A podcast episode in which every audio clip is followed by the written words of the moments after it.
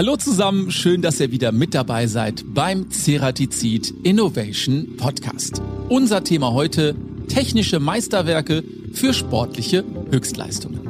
In der heutigen Episode dreht sich alles um das Thema Radsport. Und wir wollen die Verbindung von Ceratizid und dem Radsport erklären und damit auch, warum wir ein professionelles Damenradteam sponsern.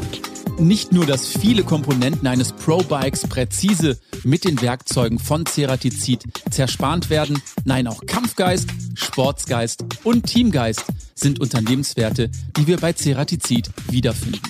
Und unser heutiger Gast steckt eigentlich schon mitten in den Vorbereitungen für die Olympiade in Tokio in diesem Jahr. Ich freue mich ganz besonders, aus dem Team Ceratizid WNT Pro Cycling Radprofi Lisa Brennauer begrüßen zu dürfen. Und euch viel Spaß beim Hören.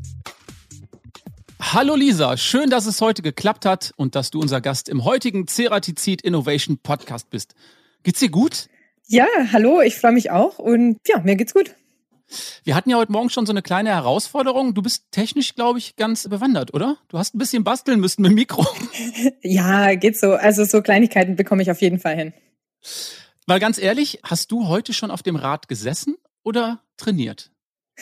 Ja, ich habe heute schon trainiert, ernsthaft. Ich bin heute schon eine Stunde Rolle gefahren, weil ich ja nachher noch eine Reise vor mir habe und deswegen habe ich heute schon ganz schön früh auf dem Rad gesessen. Für die Nicht-Profis Rolle gefahren? Was heißt das? Das heißt, ich bin einfach bei mir in der Wohnung, habe ein Gerät, das wir eben Rolle nennen, wo ich den Hinterbau vom Fahrrad einspannen kann und somit dann wie auf so einem Home Trainer, aber eben auf meinem eigenen Rad dann mein Training absolvieren kann. Wenn es draußen mal noch zu kalt ist, zum Beispiel. Okay, dann können wir anfangen mit unserem Podcast und der beginnt immer mit folgender Rubrik. A oder B? Bereit? Ja. Dann geht's los. Rennrad oder Mountainbike? Rennrad. Naja, liegt auf der Hand, oder? Ist mein Sportgerät Nummer eins und macht mir am meisten Spaß. Bergauf oder lieber bergab? Bergab. Ich genieße zwar gern die Aussicht nach oben, aber ich bin nicht so eine gute Bergfahrerin und dann doch lieber das schnelle, die Abfahrt. Bahn oder Straße? Hm, ganz schwere Frage. Ich sage mal Straße. Draußen sein ist echt genial und ja, ist doch irgendwie das Ding für mich. Anruf oder WhatsApp? Anruf. Ich telefoniere eigentlich echt gern und denke, da kann man auch Sachen viel verständlicher und besser rüberbringen. Und WhatsApp ist echt ab und zu so ein Punkt, wo man aneinander vorbeispricht. Windschatten oder Pole Position? Pole Position. Wir haben so einen kleinen Spruch, lieber vorne sterben als nichts erben. Also meint natürlich lieber vorne im Wind das Ziel dann nicht erreichen, aber einen ganzen Tag in der Spitzengruppe gewesen zu sein und alles gegeben zu haben für das Ziel, um den Wettkampf zu gewinnen. Das meinen wir damit. Und ja, das ist auf jeden Fall mein Motto auch. Carbon oder Aluminium? Carbon. Training oder Talent? oh Gott ich sage jetzt Talent, sorry, ich bin wirklich kein so ein großer Trainingsweltmeister. Natürlich trainiere ich viel, habe auch gelernt, gern zu trainieren. Das war nicht immer so und habe wohl lange Zeit meiner Karriere echt von meinem Talent gelebt. Wenn man das dann mit super Training kombiniert, dann kommt da natürlich hinten am meisten bei raus. Pepsi oder Cola? Hm, Cola. Warum? Kann ich jetzt gar nicht sagen. Ich habe mal gehört, ihr trinkt unglaublich viel Cola, um die Energie zurückzubekommen, die ihr so bei den Rennen verliert. Mhm. Oder ist das nur so ein Märchen? Jein. Also nach dem Wettkampf ist es halt total wichtig, ganz schnell Kohlenhydrate zu sich zu nehmen in Form von Zucker. Und da bietet sich so eine Cola halt an. Aber ansonsten trinken wir natürlich gesündere Sachen wie Cola. Aber so nach dem Radrennen, direkt nach dem Rennen, dann ist es wirklich top. Einzelkämpferin oder lieber im Team? Im Team. Ich liebe Mannschaftswettbewerbe und überhaupt mit einem Team zu arbeiten, auch Wissen weiterzugeben oder zusammen was zu erreichen.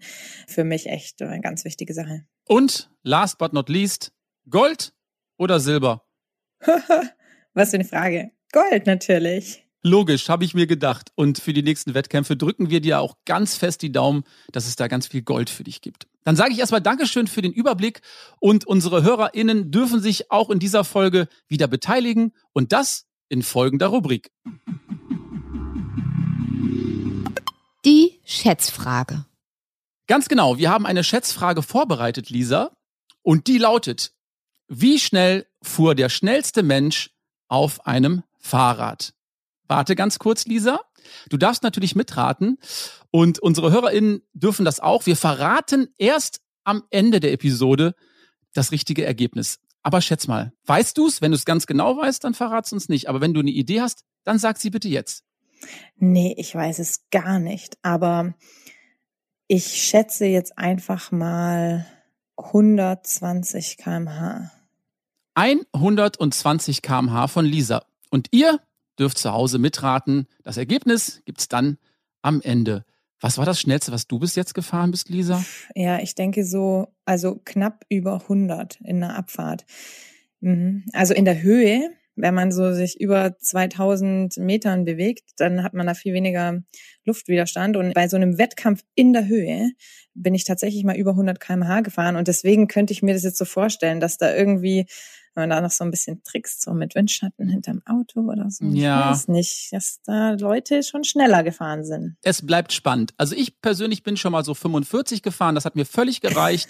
Ich war da schon ganz am Ende und habe mir dann schon so Gedanken gemacht, macht das das Material mit? Was wäre eigentlich, wenn, aber sowas gibt's bei euch wahrscheinlich nicht, ne? Nee, Ihr seid also, das gewohnt ab über 100 habe ich mir da auch schon Gedanken drüber gemacht, was ist jetzt, wenn ich so einen Stein oder so begegne. Ja, ich kann mir auf jeden Fall vorstellen, dass da wirklich jemand gab, der schon mal viel, viel schneller gefahren ist als das. Hm.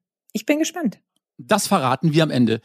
Liebe Lisa, wer bist du, was machst du und seit wann bist du eigentlich Radprofi? Hm. Wer bin ich? Ich bin Lisa, ich bin 32, komme aus dem Allgäu, ganz genau wohne ich in Durach bei Kempten und ich bin Sportsoldatin bei der Bundeswehr und natürlich Radprofi beim Team Ceratisit WNT Pro Cycling. Ich habe mit Radsport angefangen, ja, so 2001, natürlich erstmal ein paar kleine Radrennen und habe dann erstmal mein Abitur und Schule und alles fertig gemacht und danach bin ich Radprofi geworden. Ich würde mal sagen, seit 2010. Verrat uns doch mal ganz kurz, an welchem Punkt merkt man selber so, das kann ich relativ gut. Das merkt man ja nicht im Straßenverkehr. Da muss es doch jemanden geben, der das Talent entdeckt. Oder war das vielleicht sogar schon in der Familie? Also meine Eltern, die haben eigentlich nichts mit Radsport zu tun, wobei die gerne Rad fahren. Aber mein Bruder hat damit begonnen. Ich habe einen älteren Bruder und ich war schon immer ein bisschen so die kleine Schwester, die gerne das machen möchte, was der große Bruder macht. Und der hat mit Radsport begonnen, hier im Verein in Durach und hat an so kleinen Wettbewerben teilgenommen, die es halt für Kinder gibt. Und natürlich wollte ich das dann auch machen und bin zu meinen Eltern und habe gesagt, oh, ich möchte auch gern mal ein Radrennen fahren und dann macht man das und fährt erstmal und merkt dann irgendwann, oh, das macht ja echt richtig Spaß und eigentlich bin ich hier drin ganz gut.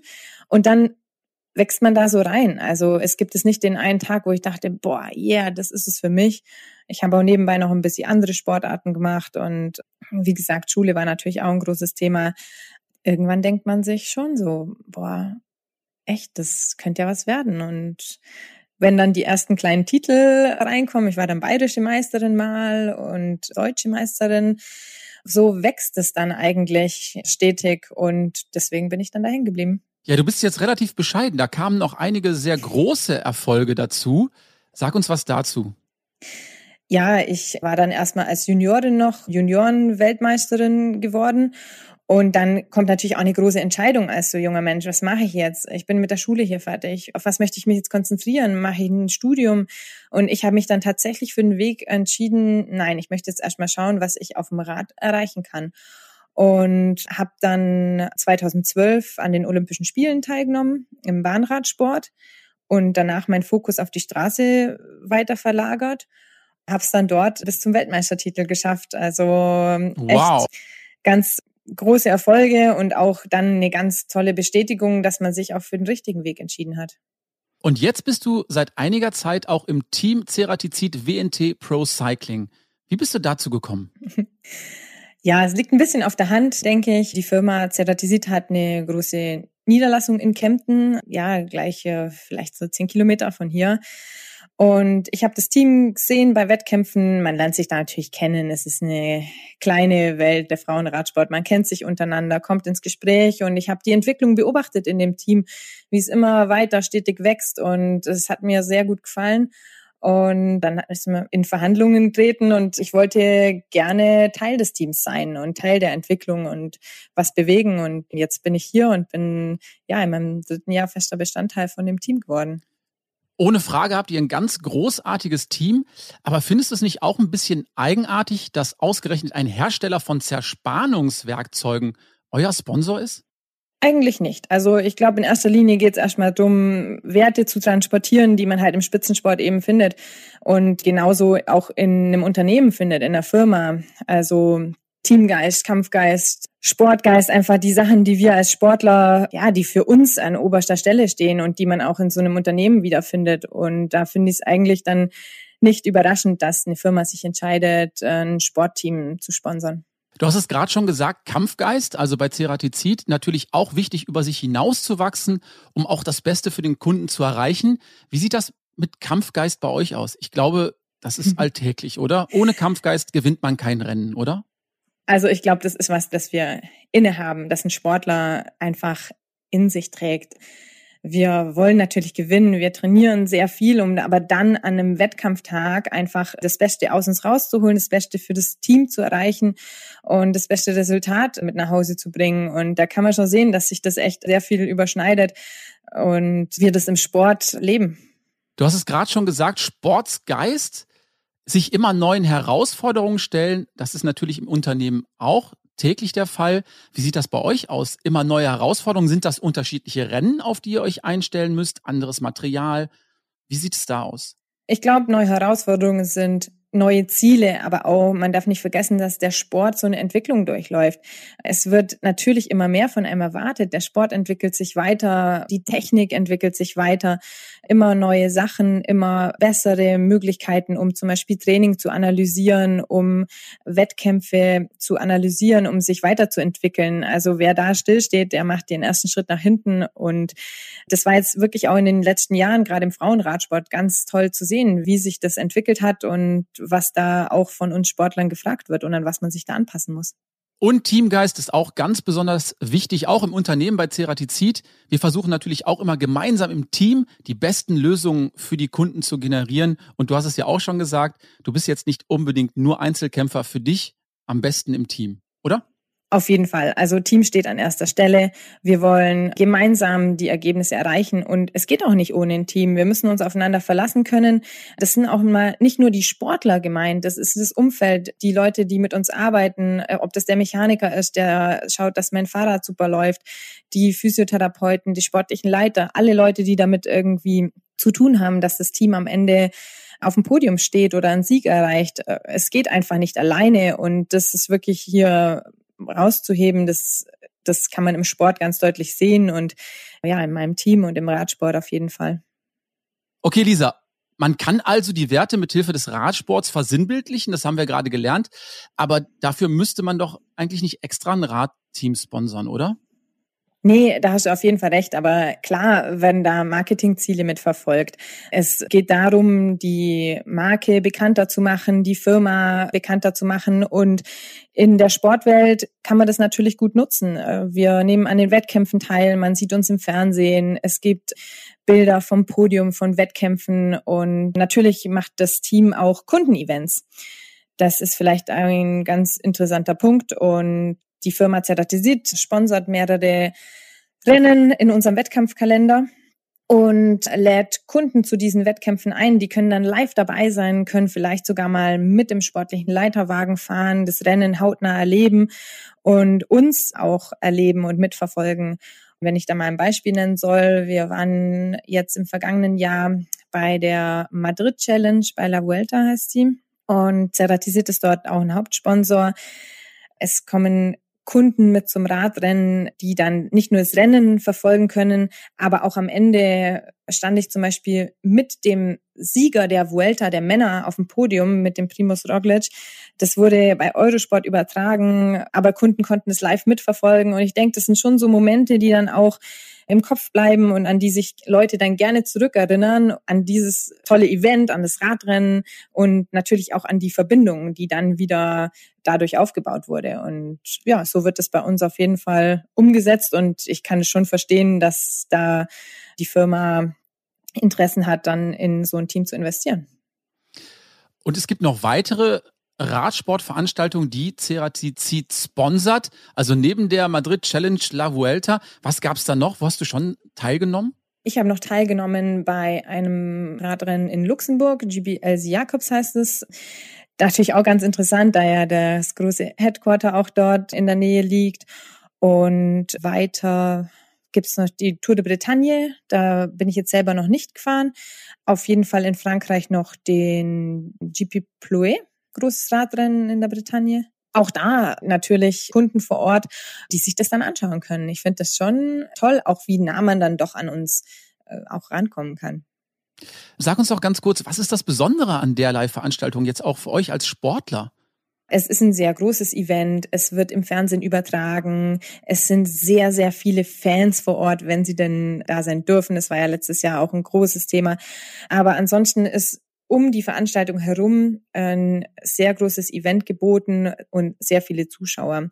Ceratisit war zum Beispiel letztes Jahr auch da mit einem großen LKW-Anhänger, wo man auch wirklich dann anschauen konnte, was macht die Firma eigentlich, wie ist die Verbindung zum Radsport und man konnte da reingehen und wirklich die Sachen anfassen, Trikots von uns sehen, Fahrräder sehen und ich glaube, dass das schon ja eine ganz tolle Veranstaltung war. Klingt total spannend. Kommen wir nochmal zurück auf die hohe Wahrnehmung, die das Unternehmen aufgrund des Radteams und nicht zuletzt dank dir in der Öffentlichkeit genießt. Du wirst ja an der Olympiade in Tokio dieses Jahr teilnehmen, oder?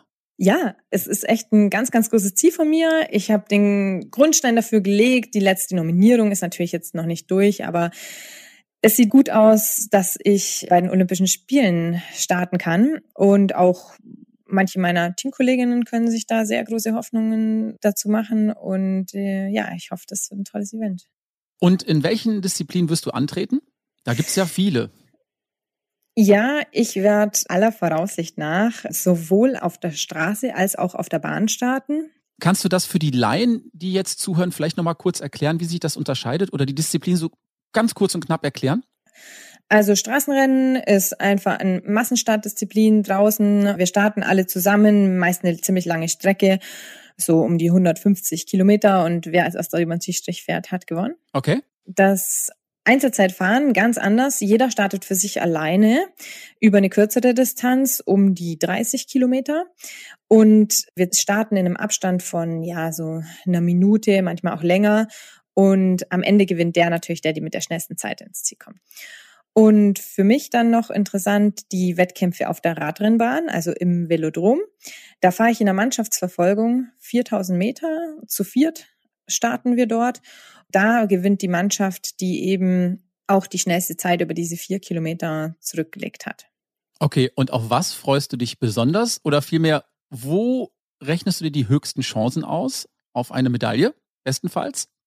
Also ich freue mich ganz besonders aufs Einzelzeitfahren zieht sich so durch meine ganze Radsportkarriere durch. Es ist eine Disziplin, die mir total liegt und die mir besonders Spaß macht. Und ja, da freue ich mich natürlich auch drauf, weil ich habe ein neues Zeitfahrrad auch von Orbea. Okay. Mit dem werde ich dann dort starten. Und dieses Rad von Orbea, ich glaube, dazu gibt es eine Geschichte. Das ist nicht von der Stange gekauft, oder? Nee, nicht. Eigentlich ganz interessante Geschichte. Ich glaube, es war ähm, so im Oktober oder September 2018 bei der Madrid Challenge haben wir uns mit den Techniker von Orbea getroffen und ich konnte dort die ersten Prototypen eines neuen Zeitverrads sehen und habe mich natürlich schon total gefreut, weil es ist natürlich immer eine Weiterentwicklung und ein neues Rad total super.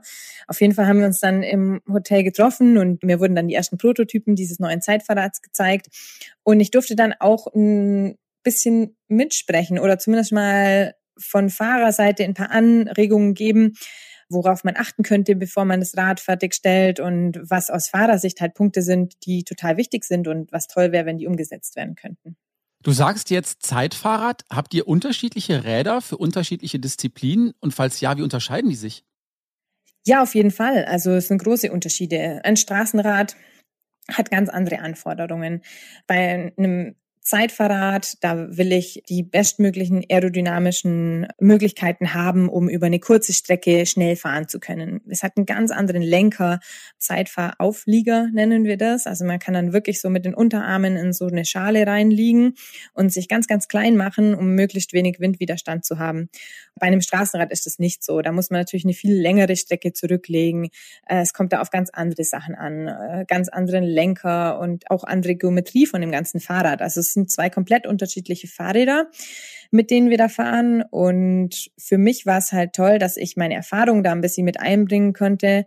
War es denn für mich an so einem Zeitfahrrad eben besonders wichtig wäre, wenn äh, so ein neues Fahrrad entwickelt wird bei so Herstellern, man muss sich immer denken, klar wollen die am Ende ein schnelles Zeitfahrrad machen, aber ein schnelles Zeitfahrrad für eine kleine Fahrerin. Meine Teamkolleginnen sind teilweise, also ich habe mehrere, die kleiner sind wie 1,60 Meter, aber das Zeitfahrrad soll genauso gut sein für einen Mann, der 1,90 Meter groß ist.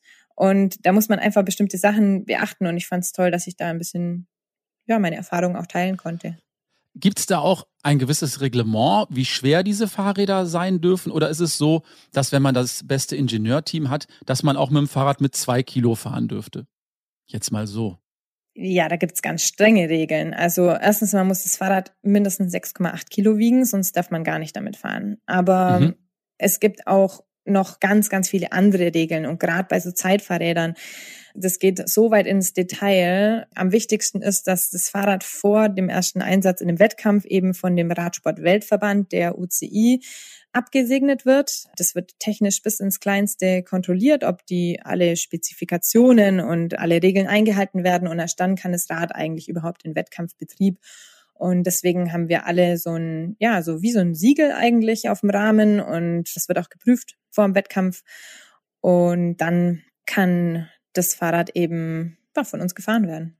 Und wir haben mal bei Orbea in Spanien mit Joseba Arizaga, dem Road Product Manager bei Orbea, gesprochen und wir wollten wissen, wie dieses spezielle Bike für dich gefertigt wurde und was dabei die Herausforderungen waren. Kurz nachgefragt. Zeitfahren ist eine sehr spezifische und schwierige Disziplin. Wenn du mit einer Fahrerin wie Lisa arbeitest, die sehr fokussiert ist und auf jedes kleinste Detail achten muss, dann ist es unmöglich, nicht auf ihren Rat und ihr Feedback zu hören. Wir haben einige Ideen von Lisa umgesetzt, wie beispielsweise eine Verlängerung der Auflieger für eine aerodynamische Sitzposition. Das hat dazu geführt, dass wir die Armauflieger neu gestaltet haben. Das Tolle dabei war, dass wir bei der Fertigung des Teils unseren Werkzeugverschleiß reduzieren konnten.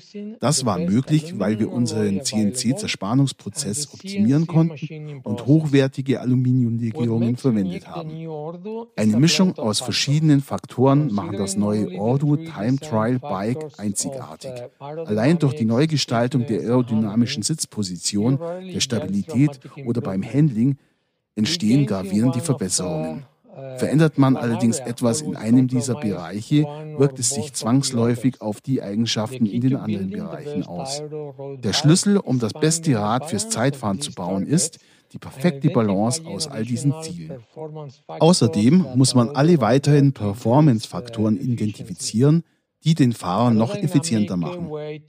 Aerodynamik, Gewicht, Handling und Ergonomie sind die Punkte, an denen wir gearbeitet haben, um das neue Ordu zum schnellsten Time Trial Bike zu machen, das es derzeit gibt. Wir sind sicher, dass Lisa wirklich gute Chancen hat, um bei den Olympischen Spielen eine Goldmedaille zu gewinnen. Zum einen hat Lisa in ihrer bisherigen Karriere bereits zahlreiche exzellente Resultate im Zeitfahren erzielt. Zum anderen ist sie hoch motiviert und will den Erfolg für ihre harte Arbeit und ihre Entbehrungen mit einer Goldmedaille bei Olympia komplettieren. Damit erfüllt sie bereits 90 Prozent ihres Jobs. Darum haben wir bei Orbea alles dafür getan, um sie mit einem der schnellsten Räder auszustatten, sodass sie um eine Goldmedaille in Tokio kämpfen kann. Lisa, das klingt total spannend. Das heißt also, die Herstellung eines solchen Hightech-Bikes ist ganz schön aufwendig, oder? Da gibt es ja viele Komponenten, auf die man achten muss. Ja, klar. Also erstmal müssen natürlich die ganzen Regeln da vom Radsport-Weltverband eingehalten werden. Aber für uns Fahrer ist es am Ende wichtig. Ich meine, wir wollen ein sicheres Rad, Stabilität. Es soll aber dann trotzdem wendig sein um die Kurven.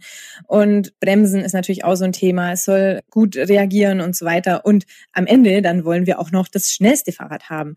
Und das sind alles so Ansprüche von Fahrerseite, die da auch dann reinkommen die dann beachtet werden sollen und dann natürlich darüber entscheiden, ob das dann am Ende ein tolles Rad wird oder nicht. Und ich finde, das hat halt Orbea echt extrem gut umgesetzt. Kannst du da mal ein Beispiel geben, welchen Input du da geliefert hast? Also im Nachgang haben die ja mit dir gesprochen. Du hast gesagt, ja, für mich wäre es am besten, wenn die und die Elemente geändert werden würden. Ja, zum Beispiel ging es darum, um die Griffe. Also es ist besonders wichtig, dass man halt gut an die Bremsen kommt. Und wenn der Lenker selber schon so breit ist, dann kommt man mit der Hand nicht mehr so gut an die Bremsen. Und das kann man natürlich ein bisschen kleiner gestalten, dass auch eine Frauenhand dann gut an die Bremsen reicht. Das ist zum Beispiel so ein Beispiel. Oder dann hat Orbea für mich so ein Teil gefertigt, das nennen wir Bridge.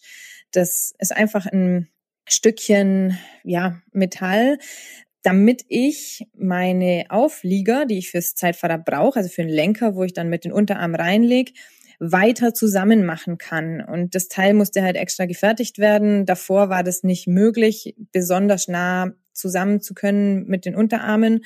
Aber um eine schnelle Position auf dem Zeitfahrrad zu erreichen, muss man das beachten. Und das haben die dann einfach für mich gefertigt. Okay. Wenn ich das richtig verstehe, dann werden diese Bikes für euch wirklich customized? Das heißt, werdet ihr dann körperlich vermessen? Werden die Rahmen dann extra für euch gebaut oder gibt es dann schon Standardkomponenten, die sich immer wiederfinden?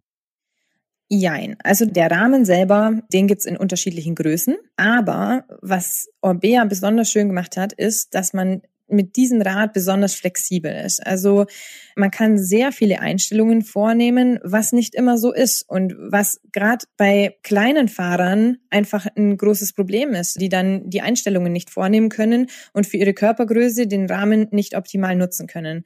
Orbea hat das cool umgesetzt. Zum Beispiel haben die die Sattelklemmung so gebaut, dass man den Sattel in besonders vielen Positionen am Ende dann anbauen kann. Das ist total wichtig, weil ein kleiner Fahrer, der muss auch gut die Abstände zum Pedal einhalten können oder bestimmte auch biomechanische Regeln einhalten können von der Kraftübertragung her wieder. Und da sind so Einstellungen besonders wichtig, wie eben die Sattelklemmung oder vorne der Vorbau, der Lenker, der bietet bei Orbea extrem viele Einstellungsmöglichkeiten. Und das ist wirklich was ganz Innovatives und was, was man echt herausheben soll, dass die da einen super Job gemacht haben, dass man das Rad auf den Fahrer dann sehr, sehr gut anpassen kann. Und es gibt noch eine weitere Verbindung zwischen dem Radsport und Ceratizid, denn viele Radkomponenten werden nämlich auch durch die Zerspannung gefertigt mit Werkzeugen von Ceratizid. Was sind das für Komponenten? Das ist echt super interessant. Stimmt, es werden äh, wirklich viele Teile an so einem Fahrrad mit so Werkzeugen von Ceratisit hergestellt.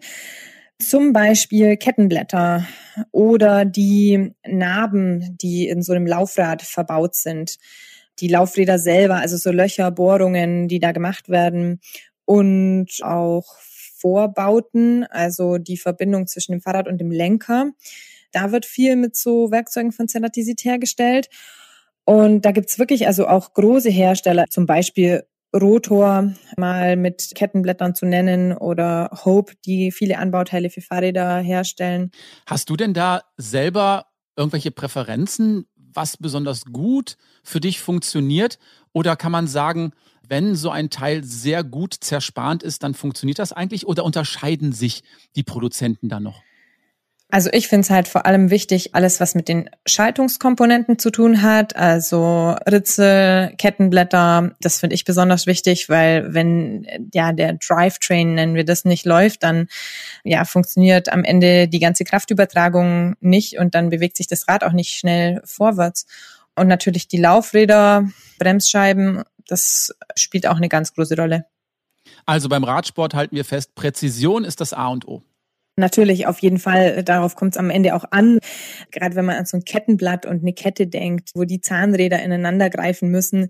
Wenn das nicht hundertprozentig und nicht präzise genug gebaut ist, dann ist es für uns natürlich ein Problem. Und dann funktioniert die Kraftübertragung nicht oder am Ende kann es sogar dazu führen, dass dann eine Kette reißt oder irgendwelche Probleme dadurch entstehen. Und da muss schon ganz sauber und präzise gearbeitet werden, ja. Vielleicht noch ein Fun Fact am Rande. Wusstest du, dass auch Fahrradrahmen mit Zerspannungswerkzeugen bearbeitet werden können? Ja, ich habe da jetzt schon so ein Mountainbike, glaube ich, gesehen, das komplett mit den Ceratisit-Werkzeugen hergestellt wurde. Das ist super interessant. Ich habe das neulich mal bei uns im Lager anschauen können und echt, man glaubt es kaum, aber das gibt einen Hersteller, der das macht, ja. Ganz genau. Der Rahmen hat natürlich ein hohes Eigengewicht. Einsatzbereich ist ein Enduro Mountainbike. Bernd Ivanov, der hat das aus dem Vollen gefräst. Also sozusagen aus einem großen Klotz Aluminium in einem Stück gefräst. Wir haben sogar eine Podcast-Folge dazu. Die ist auch immer sehr beliebt und wird gerne angeklickt. Ich darf das an der Stelle nochmal empfehlen. Das war tatsächlich unsere erste Folge. Da hat der Bernd uns erzählt, wie er das bewerkstelligt hat. Für euch würde das wahrscheinlich nicht in Frage kommen. Bei euch geht's hauptsächlich um Gewichtreduktion, oder? Ja, genau. Also wir versuchen schon wirklich mit den Fahrrädern dann auch an das Limit von 6,8 oder zumindest mal unter 7 Kilo ranzukommen, was jetzt natürlich für die Verwendung im Enduro dann nicht so eine große Rolle spielt. Und daher kann ich das super sehen. Aber bei uns kommt es auf andere Sachen noch zusätzlich an. Okay, wir dürfen also zusammenfassen, der Radsport und auch Ceratizid, die arbeiten ganz eng zusammen. Es gibt viele Komponenten, die präzise gefertigt werden. Mir hat es bis hierhin erstmal großen Spaß gemacht, Lisa. Vielleicht noch eine letzte abschließende Frage. Wie geht's für dich jetzt weiter? Olympia-Vorbereitungen? Genau, ich bin also auf jeden Fall in der Olympia-Vorbereitung. Es ist ja noch etwas Zeit. Ich habe auch im letzten Jahr gelernt, dass wenn man sich zu doll auf ein Ding versteift, man muss einfach ein bisschen flexibel bleiben und jetzt die Wettkämpfe so nehmen, wie sie kommen. Ich werde mich jetzt auf jeden Fall auf die Frühjahrsklassiker vorbereiten. Gerade der nächste Monat spielt da eine wichtige Rolle. Ganz große Radrennen, gerade in Belgien vor allem. Und dann bin ich natürlich sehr gespannt auf Paris-Roubaix. Es wird eben die Klassikersaison, großer Teil meiner Olympia-Vorbereitung. Dann mache ich eine kurze Pause und dann geht's in die heiße Phase. Lisa, wir alle drücken dir die Daumen, dass du ganz, ganz viele Medaillen mit nach Hause bringst. Und vielleicht auch die ein oder andere goldene. Das wäre doch was.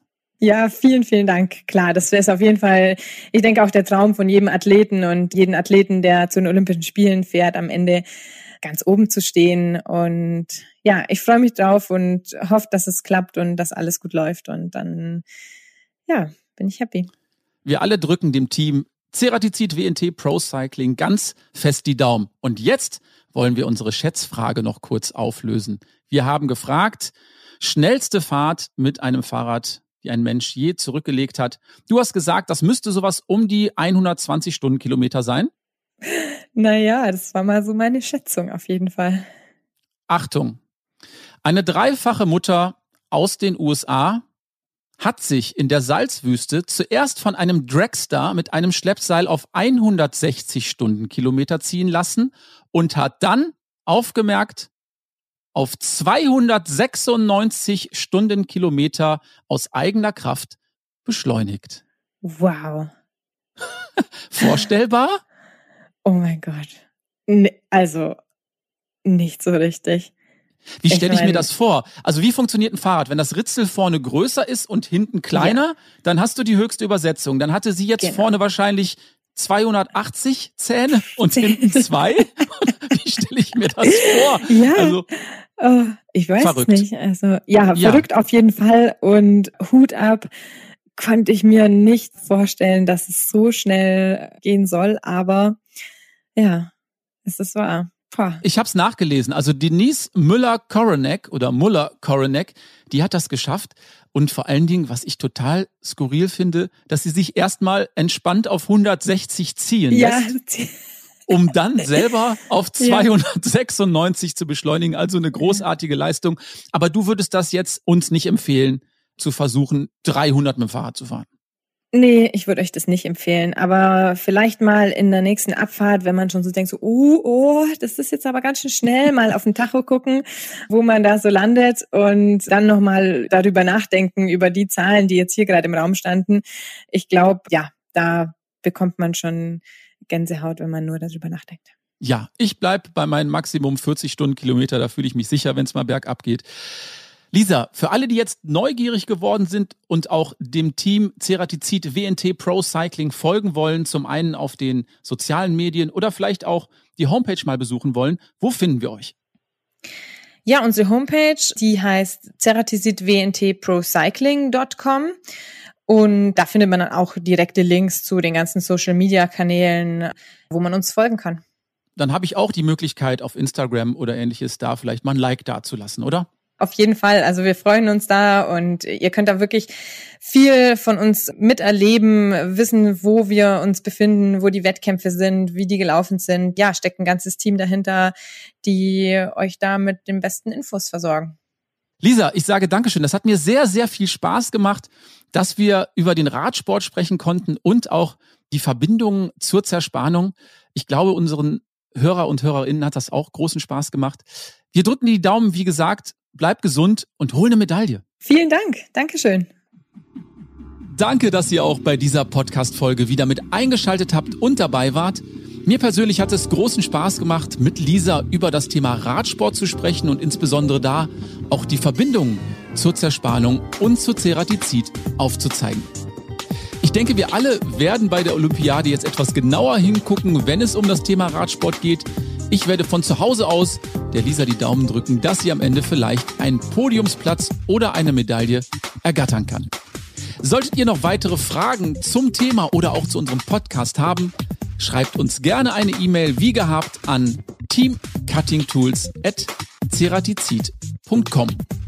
Und nicht vergessen, unseren Podcast zu abonnieren, damit ihr keine Folge verpasst. Und sollte er euch gefallen, lasst uns gerne 5 Sterne bei iTunes da oder gebt uns eine positive Bewertung.